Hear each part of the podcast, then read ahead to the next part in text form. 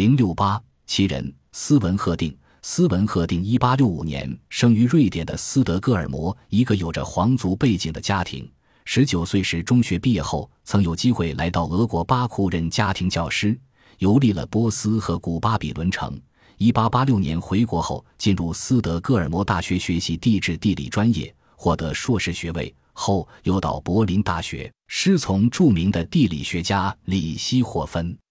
一八九零年，他参加瑞典王庭的波斯使团，再次来到东方，受到土耳其国王和波斯王的接见。同年，在瑞典国王的支持下，进入中国新疆喀什噶尔，然后进入中亚名城喀什。正式开始了他富有传奇的亚洲之旅。那时正是十九世纪地理大发现的热浪吞没的时代。中世纪以来，瑞典就是个盛产探险家的国家。哥伦布、麦哲伦等一批探险家的扬帆远航，征服了世界上未知的空白点，也呼唤着像斯文赫定这样具有探险潜质的探险家。一八九三年，他组织了中亚探险队。从斯德哥尔摩出发，经俄国中亚铁路，从塔什干进入帕米尔，到达喀什噶尔，对帕米尔海拔七千五百四十米的穆什塔格峰进行了冰川考察。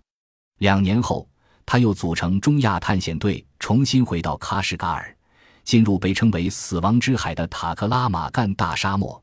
由于严重缺水，险些藏身沙海。一八九六年，他稍作休整后。又组织了第三次探险队，从和田出发，沿着白玉河北上，进入沙漠，发现了古于田国的一个遗址后，终于走出沙漠，但对罗布泊的考察没有实质进展。少年时的贺定就具有冒险的潜质，英雄史诗般的探险活动是从最初对神秘东方的向往开始的。一八九九的七月是他第四次的亚洲腹地探险旅行。也是获益最多、最富传奇意义的一次探险。这一次，他几乎直扑罗布泊而来，在喀什噶尔和罗布泊，他待了整整两年的时间。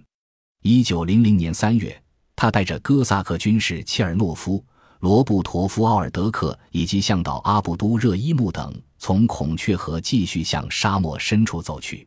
他们这次旅行的任务就是测绘一五零零年前干涸的古河床图。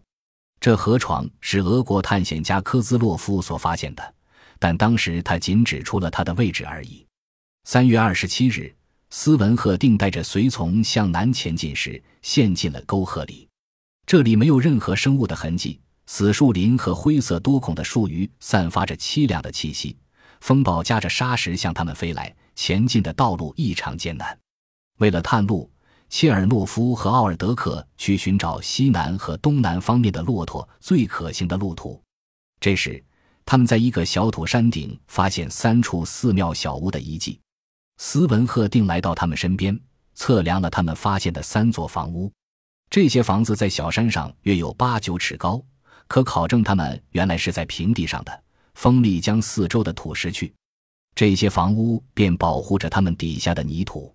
他们还在那里发现了几枚中国铜钱、几把铁斧、几个木头的雕刻。再往东南，他们发现了一座泥土的塔，在这塔顶上，他们又辨识了三座别的塔。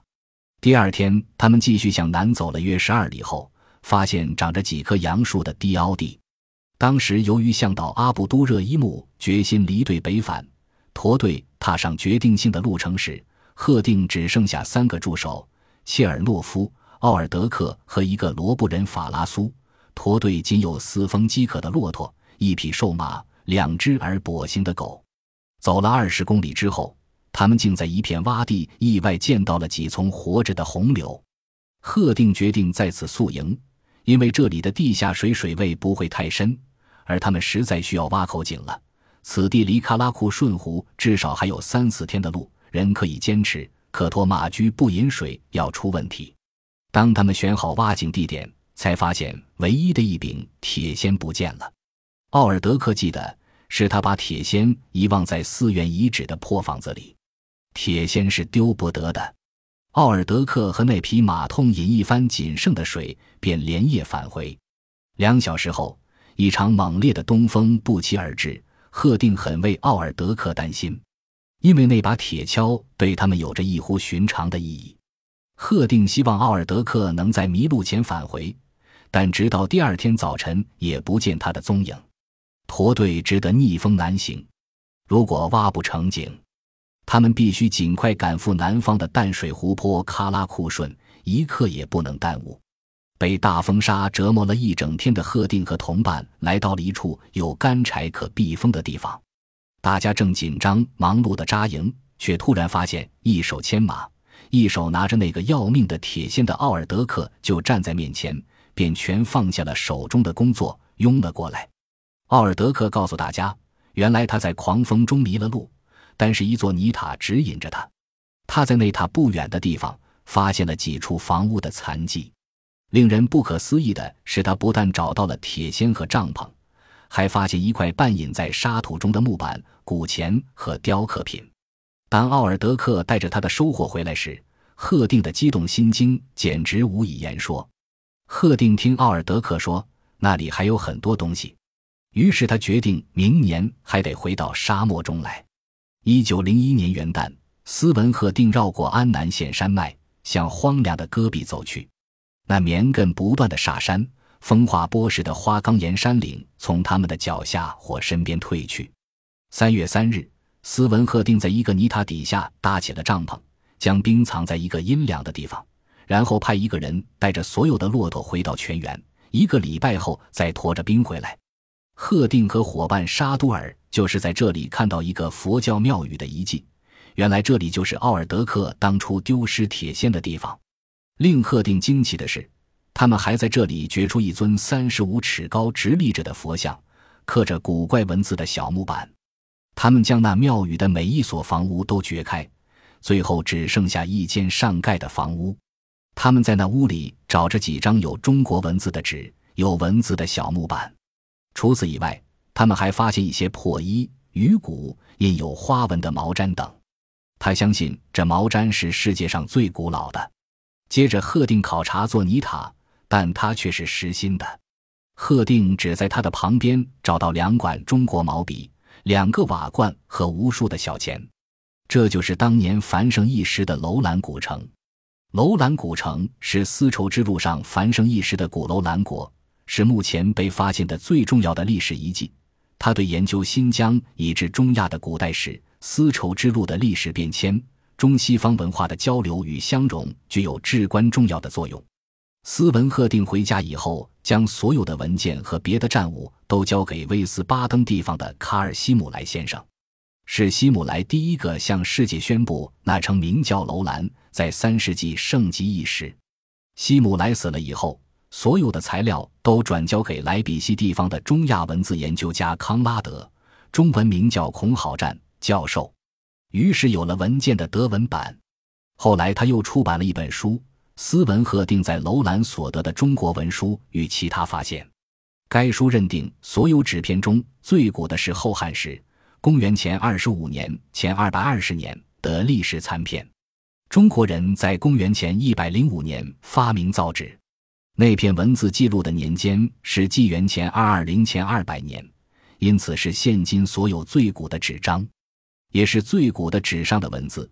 比欧洲人最初所记的文字至少还早七百年，别的纸上或木板上的文字约在纪元前二百七十年所记，其中不少是有年月的，所以他们可以知道他们写的日子。从这些文件中可以知道中国政府关于行政、商务、生产、农业、军队组织、政务、档案的事情，以及一六五零年前楼兰城生活的状况。写在纸上的信札是折叠后夹在两块木板中间，再用绳子捆着的，上面写着“某某所封”。他们找到两支毛笔，因此可以认定在两世纪时中国已经使用笔了。贺定在楼兰还挖掘出许多魏晋两朝间通用的钱币，此外还有战舰、火箭与网上所用的铅和石锤、背钱、耳坠、颈链，一块有赫尔美斯像的宝石。叙堪亚或罗马来的玻璃杯、同时、铜毛钱、铜发针、一条铁链、水池，还有各色做衣服用的绸子、床单、毛毡、麻线、鞋等等。贺定可以从文件和掘出的物件中知晓楼兰有公家的仓库，而且城中有一家客店、一所医院、一个驿站、一座庙宇、偏僻的房屋和茅舍。从当时输入的物品，尤其是中国丝巾，在本地大量消费，足以证明当时的人口之繁盛。康拉德教授认为，楼兰城中社会的组织和极精密合适的管理方法是三世纪以前经过许多世纪的进化发展的结果。楼兰的文作还昭示，那时城中和四周曾处于动荡之中，发生过不少重大讨伐事件。随着当时中国国权的渐渐衰败，楼兰城四周的情势愈来愈紧急。中国在内忧外患之中遭夷狄蹂躏、蒙受耻辱的历史有几百年之久。可考证，楼兰城在第四世纪初年失守，这是中国衰败的表征。康拉德说：“他们可以把这小小的废纸当作对外通商的不幸结局的纪念。”斯文赫定对楼兰古城的重大发现。最终确立了他作为一个探险家的世界性声望，对近百年的丝绸之路热起了推波助澜的作用。一九三三年，斯文赫定最后一次来到中国，受命于中国铁道部顾问，并担任中瑞西北科学考察团查勘队队长，完成了穿越古老丝绸之路进行科学考察的工作，经受了严峻的考验。一九五二年十一月。毕生献身于科探事业的时代英雄斯文赫定在斯德哥尔摩的寓所与世长辞，享年八十七岁。他以超乎想象的耐心，不畏艰难，不怕牺牲，勇敢地实现了自己的理想。